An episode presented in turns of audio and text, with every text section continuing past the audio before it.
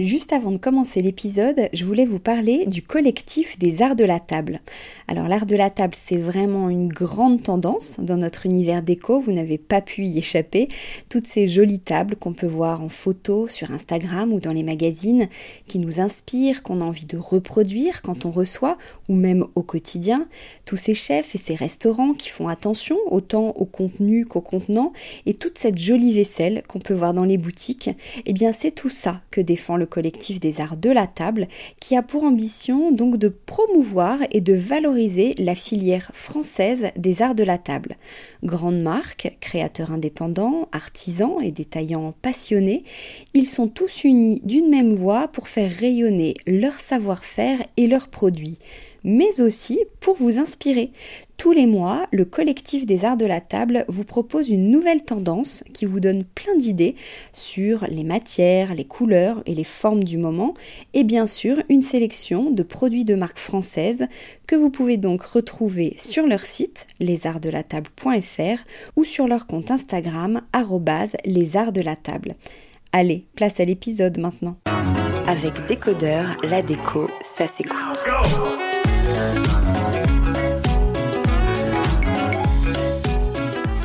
Aujourd'hui, c'est le printemps et c'est le lancement de Demain Jardin, une nouvelle marque de design durable pour le jardin. Jean-Sébastien Blanc, cofondateur du Studio 55 et DA de Demain Jardin, est en face de moi pour en parler. Bonjour Jean-Sébastien. Bonjour. Alors, comment est née l'idée de lancer une marque de, de mobilier de jardin? Alors c'est un long processus, hein, ça fait plus plus d'un an qu'on réfléchit à tout ça. C'est né euh, forcément euh, après tout ce qu'on a vécu. Euh, je parle de ces épisodes autour du Covid notamment et tous les questionnements qui sont liés à tout ça. Comment on doit pratiquer notre métier aujourd'hui de designer? Quelle responsabilité on a face à tout ça euh, de créer euh, en permanence des, des objets, euh, de mettre sur le marché des, des, produits dont on a plus ou moins besoin, en tout cas se, se, questionner sur, sur notre rôle à jouer dans la société? Et, et avec l'envie, en tout cas, de, de répondre à, à toutes ces consciences qui s'éveillent plus que jamais autour de l'environnement et, et d'essayer d'apporter des, des solutions pour consommer mieux, donc ce qui sous-entend euh, concevoir mieux et produire mieux. Voilà.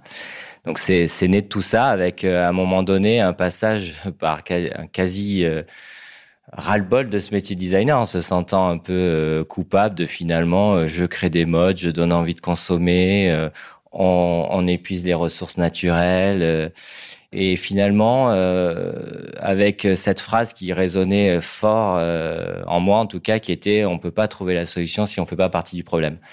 Et, euh, et c'est vrai que ça fait euh, nous plus de 20 ans au Studio 55. En tout cas, on se questionne sur notre responsabilité de designer à travers des projets souvent un peu manifestes et assez emblématiques, mais qui restent à l'état un peu de d'embryons, de choses qui qui soulèvent des problèmes et qui apportent pas vraiment des solutions à grande échelle.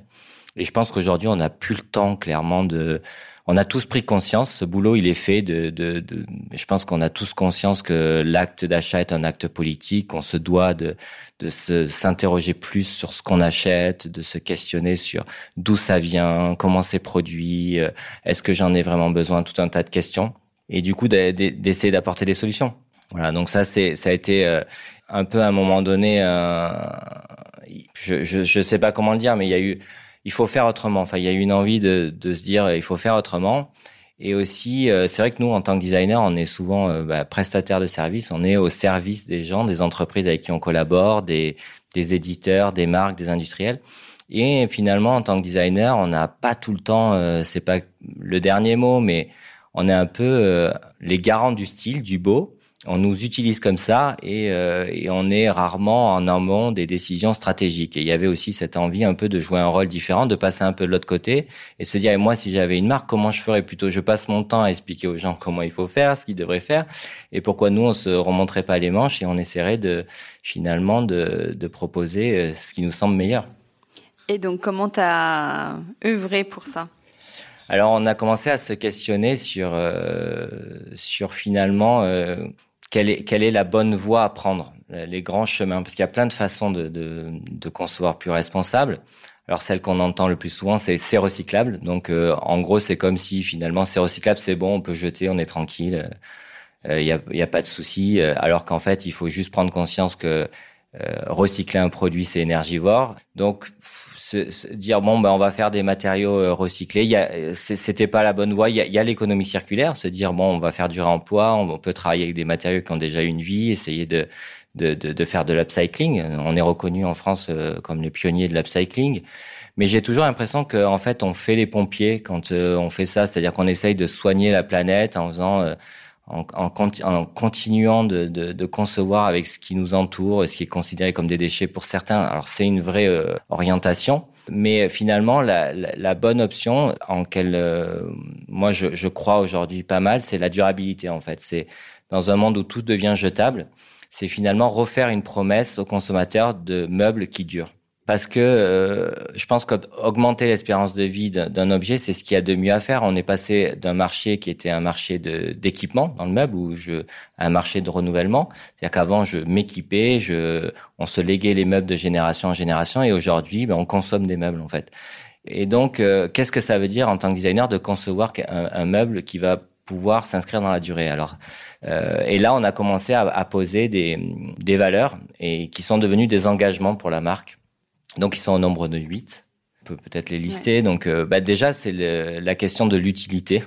Elle paraît comme ça anodine parce que quand on est designer, forcément, on fait des objets fonctionnels. Mais ce que ça veut dire, c'est que nous, on va pas faire de la déco. Enfin, clairement, ça veut dire qu'on fera pas des vases qui servent à rien et qui ramassent la poussière on, on va, je pense qu'on va, on garde des objets s'ils nous rendent service au quotidien. Ça, c'est déjà vachement important.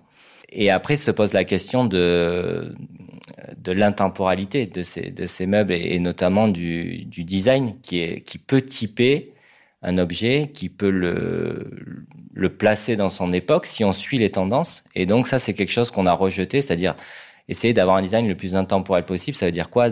Ça veut dire des formes simples, ça veut dire des pas de parti pris esthétique trop fort qui risquerait de typer et de créer ce sentiment de désuétude ou de démoder l'objet. Donc plutôt des essayer d'aller à l'essence de, de la fonction. Alors il y a une petite approche fonctionnaliste, hein, mais qui peut être un peu insipide, mais euh, mais euh, ça c'est pour nous c'est ça a été ça a été important parce que souvent on associe le designer au comme le garant du beau et c'est celui qui a le qui sait ce qui est qui est beau, mais en fait c'est ce qui va euh, démoder l'objet. Donc ça, ça a été un, un, des, un des deuxièmes engagements qu'on a pris euh, sur, sur la marque. Après, c'est posé euh, aussi, euh, il y, y, avait un, un, un, grand sujet qui était finalement la, la casse. En gros, c'est aussi une des raisons pour lesquelles on, on peut se séparer d'un objet ou mettre fin à la vie d'un objet il y a ce côté il me plaît plus, je l'aime plus dont on vient de parler, mais il y a aussi euh, merde, il y a un accident, euh, j'ai déménagé, j'ai cassé un pied, euh, j'ai un copain qui a un peu trop fait la fête et qui s'est emballé euh, sur la table, et donc on a décidé de de réfléchir tous les objets de la collection en architecture dissociée des produits. Donc c'est un peu technique comme terme, mais pour moi c'est quelque chose qui devrait devenir un standard. C'est-à-dire, je prends l'exemple inverse qui est l'architecture monobloc si je prends une chaise de jardin en plastique, euh, qu'on connaît tous, euh, vous balancez, vous cassez un pied, vous êtes obligé de jeter toute la chaise. Déjà, elle n'est pas réparable, mais vous jetez les trois autres pieds, l'assise, le dossier, les accoudoirs en même temps. Et en fait, l'architecture dissociée des produits, c'est complètement l'inverse. C'est-à-dire, c'est de faire en sorte que chaque élément qui constitue l'objet soit pensé indépendamment. C'est-à-dire, je casse un dossier, je peux remplacer le dossier. Je casse un pied, je peux remplacer un pied ce qui fait que euh, on, génère moins de déchets et on a cette capacité à pouvoir réparer le, le, le, meuble. Donc ça veut dire que on a décidé que toutes les pièces détachées de chacun de nos meubles seraient en vente en permanence sur stock sur notre site internet. Ça c'est un deuxième point hyper fort et ça a eu la conséquence euh, de créer un nouvel engagement qui est que euh, du coup les objets sont livrés à plat et donc on fait pas voyager de l'air. C'est-à-dire qu'on fait les boîtes et, les packaging le plus compact possible pour euh, optimiser le transport et pas utiliser euh, trop d'énergie fossile euh, lors du, de l'envoi de, de, votre produit. Donc ça, c'est également un point. Les, les, produits seront en vente sur notre site internet. C'est un choix stratégique de ne pas passer par des revendeurs externes parce que ça nous permet de maintenir des prix justes, sans marge inutile, j'ai envie de dire. Nous, on s'engage sur un, une fabrication française à 85%, parce qu'aujourd'hui, en fait, pour avoir ce label-là, euh, il suffit d'avoir 50% de valeur ajoutée sur le produit. Donc euh, clairement, en fait, ce qui se passe, c'est que beaucoup de gens communiquent sur le Made in France euh, en toute transparence, euh, mais font fabriquer des sous-ensembles à l'étranger et juste le fait d'assembler permet de voilà. Donc nous, on est, euh, on s'engage sur 85%. Les 15% qui restent, ça nous permet justement, quand on a des doutes ou qu'on ne sait pas sur l'origine de la matière première, notamment sur l'aluminium, euh, d'avoir cette marge de manœuvre avec, avec un objectif de tendre à 100%. Et donc, forcément, avoir des, des produits de super qualité, c'est-à-dire aller chercher toujours les meilleurs matériaux, des belles épaisseurs pour que l'objet puisse tenir dans la durée, avoir une fabrication française, bah, tout ça a un coût. Alors, ça, ça, ça, aurait pas été bien de vendre pas cher en fait. Je, je pense qu'il faut juste réapprendre aux gens euh, le plaisir que c'est d'acheter un meuble de qualité en fait et qui va pouvoir s'inscrire dans la durée. Alors je dis pas ça parce qu'on est euh, hors de prix, euh, parce qu'on arrive à tenir des, des, prix qui sont des, des produits, euh, on va dire moyens, euh, complètement compétitifs par rapport à nos concurrents dans le secteur parce que c'est une marque euh, aussi qui, qui, est sans intermédiaire, c'est-à-dire qui sera direct producteur. Et je pense que ça, c'est aussi des vrais, des vraies dynamiques qui sont importantes, c'est-à-dire euh, on, on, évite les intermédiaires et c'est ce qui nous permet de tenir des prix justes et de tenir des prix qui soient accessibles. Parce que même si la marque elle a une promesse de durabilité, on l'a voulu aussi euh, populaire et pas forcément élitiste, c'est-à-dire on aimerait qu'elle s'adresse au plus grand monde et que ce discours euh, touche le plus grand monde et que euh, parce que c'est, je pense, un sujet qui doit fédérer en fait. Et, et, notre cible en fait, même quand on s'est posé la question, mais c'est qui les gens qu'on a envie de toucher Moi, à chaque fois, je répondais, mais c'est tout le monde en fait, parce que c'est un sujet qui doit parler à tout le monde, des jeunes générations aux personnes plus âgées. Et, et en fait, on se met pas d'accord sur un design où c'est ah ça ça fait jeune ou ça ça fait vieux, ah ça c'est ringard. On se met d'accord sur ces meubles là ils sont vertueux en fait. Ils sont juste dans une nouvelle dynamique de durabilité. Et ça, je vois pas pourquoi on pourrait pas être d'accord avec ça. Donc, c'est une marque populaire dans ce sens-là. Le dernier point, ces objets, euh, ils ont une matérialité, donc euh, on est quand même allé chercher euh, des ressources, des, matériaux. On n'est pas allé chercher des matériaux qui avaient déjà eu une vie, j'en ai parlé, mais par contre, on a choisi des matériaux dont la filière de recyclage était existante à savoir l'aluminium, le verre et le liège. Donc on est soit sur des matériaux qui sont, on va dire, durables et recyclables, mais ils sont pas recyclés. Et le verre, par exemple, il est trempé, c'est-à-dire qu'il a une deuxième cuisson qui permet de ne pas se casser, et le liège est biosourcé. Donc euh, ça, c'est un peu aujourd'hui la, la collection euh, qu'on va peut-être détailler après, mais s'articule autour de ces trois matériaux qui sont des matériaux assez classiques en fait et qui supportent euh, les changements euh, climatiques qui sont assez rudes de l'extérieur. Parce que c'est vrai que créer une marque de, de, mobilier de jardin durable dans un environnement qui devient de plus en plus hostile, où les changements climatiques sont de plus en plus forts, c'est presque un challenge. Mais c'est ça qui est intéressant. C'était cette idée de se dire, en gros, euh, si on aime la nature et si on veut continuer de pouvoir vivre l'extérieur, il faut protéger notre environnement. Et d'ailleurs, le, le, le, claim de la, de la marque, c'est l'extérieur pour longtemps. Mais alors concrètement, on n'a pas encore euh, décrit la collection? Alors la collection, elle s'articule autour de trois objets. Il y a un canapé qui existe en trois places, deux places et une place, et il s'appelle Orage. Et la particularité, c'est qu'il s'auto-protège, c'est-à-dire que quand il y a une averse qui arrive, on peut déhousser assez simplement toutes les surfaces de confort, le dossier et, euh, et le matelas d'assises, pour les ranger à, à l'intérieur du meuble, parce que le, la structure est un coffre. Donc ça permet de reprofiter de, de son mobilier dès que le soleil revient. Le deuxième objet, c'est une petite euh, table, un ensemble de tables euh, gigogne qui s'appelle Nuage, qui est assez léger. Enfin, une table qui est assez légère. Donc, il y a une grande table, une euh, moyenne table et une petite table. Elles s'autoprotègent en, en se mettant les unes sur les autres. Et, euh, et, elles ont juste un plateau de verre et elles existent en quatre couleurs. Toute la collection existe en quatre couleurs. Un jaune soleil, un sable, un vert qu'on a appelé mousse, qui est plus camouflage, et un terracotta, mais qui est un vigne en fait. On l'appelle vigne. Et le, dernier objet, qui est un objet aussi emblématique euh, de la collection, c'est une relecture de la célèbre lampe tempête, une lampe que les navigateurs euh, utilisaient sur leur bateau donc il y a une, une lampe à huile, donc qui n'utilise aucune énergie.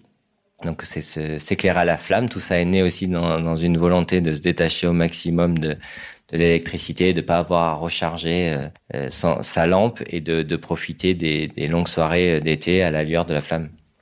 Et alors pour faire tout ça, vous êtes associé avec un industriel français. Il faut quand même qu'on en parle. Oui, alors effectivement, quand on est designer, bon, on conçoit des objets, euh, on les dessine, on est capable de faire des plans, de... mais à un moment donné, il faut les produire, surtout quand on veut toucher le plus grand monde. Et, et on avait collaboré en fait avec euh, avec Nicolas Sommereau de, de la marque Ego Paris euh, sur une collection de mobilier jardin. Et, et, Nicolas était dans les mêmes questionnements de comment on peut produire différemment. je pense que beaucoup de gens se questionnent sur comment bifurquer ou comment faire son métier différemment. Il avait ces envies-là aussi. Et, quand on est arrivé avec cette collection et cette envie, il nous a dit, ben, on, on y va. Enfin, associons-nous, créons une marque. Il y a une nouvelle histoire à, écrire ensemble et, ça s'est passé comme ça. Vous, vous êtes euh, parisien. On se dit pas tout de suite que c'est le premier thème qui va venir à un parisien que de créer du mobilier de jardin. Mais si. Alors, euh, je suis parisien euh, d'adoption parce que j'ai grandi euh, dans le sud en fait, et, et donc j'ai toujours évolué dans des jardins, dans, la nature, et, et j'ai toujours aimé profiter des grands espaces. Et donc, et donc, je pense que c'est des choses qui résonnent en moi, et, et même aujourd'hui, je vis à Paris, mais je me suis créé aussi un petit, un petit havre de paix proche de la nature. c'est important pour se sentir bien. Bah, je pense que on a besoin de ça. Enfin, plus que jamais, euh, on s'en est rendu compte, euh, surtout pour des Parisiens, d'être enfermés euh, dans un environnement urbain. on a besoin d'aller se reconnecter à la nature, de se ressourcer et, de faire des choses simples. Donc oui, c'est une façon de se rapprocher de la nature que de faire du mauvais jardin. Je j'aurais peut-être aimé concevoir des jardins, j'aurais peut-être aimé euh, être euh, encore plus proche des végétaux, mais j'ai fait une école de design, je, sais concevoir des objets. C'est une dynamique de penser le monde autrement, en fait. Parce que euh, aujourd'hui, c'est vrai que la collection se structure autour de meubles, mais on s'interdit rien. En fait, le, le, deuxième sujet qu'on va qu'on va traiter très rapidement, c'est le repas. Donc la question aussi de bah, de, de l'agriculture et de et de comment la nature est une forme de de ressources aussi. Et c'est vrai que typiquement, on, on, commence à se questionner sur, euh, on fera plus des potagers que des que des genres euh, de, pour des plantes d'ornement. Enfin, on va être sur ces questions-là, essayer d'être un acteur d'une vie euh, plus proche de la nature dans une logique un peu de déconnexion. C'est ce que va essayer de proposer cette marque. Eh ben bravo pour ce lancement. Merci beaucoup. Merci beaucoup. Avec Décodeur, la déco, ça s'écoute.